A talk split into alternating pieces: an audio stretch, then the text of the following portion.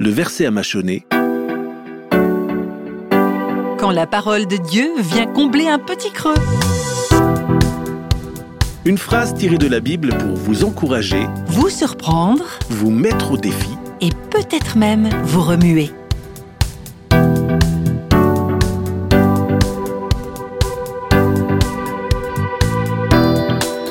Cherchez le Seigneur et son aide puissante.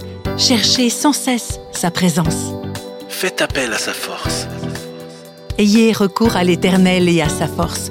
Recherchez constamment sa présence. Cherchez sans arrêt à vivre dans sa présence.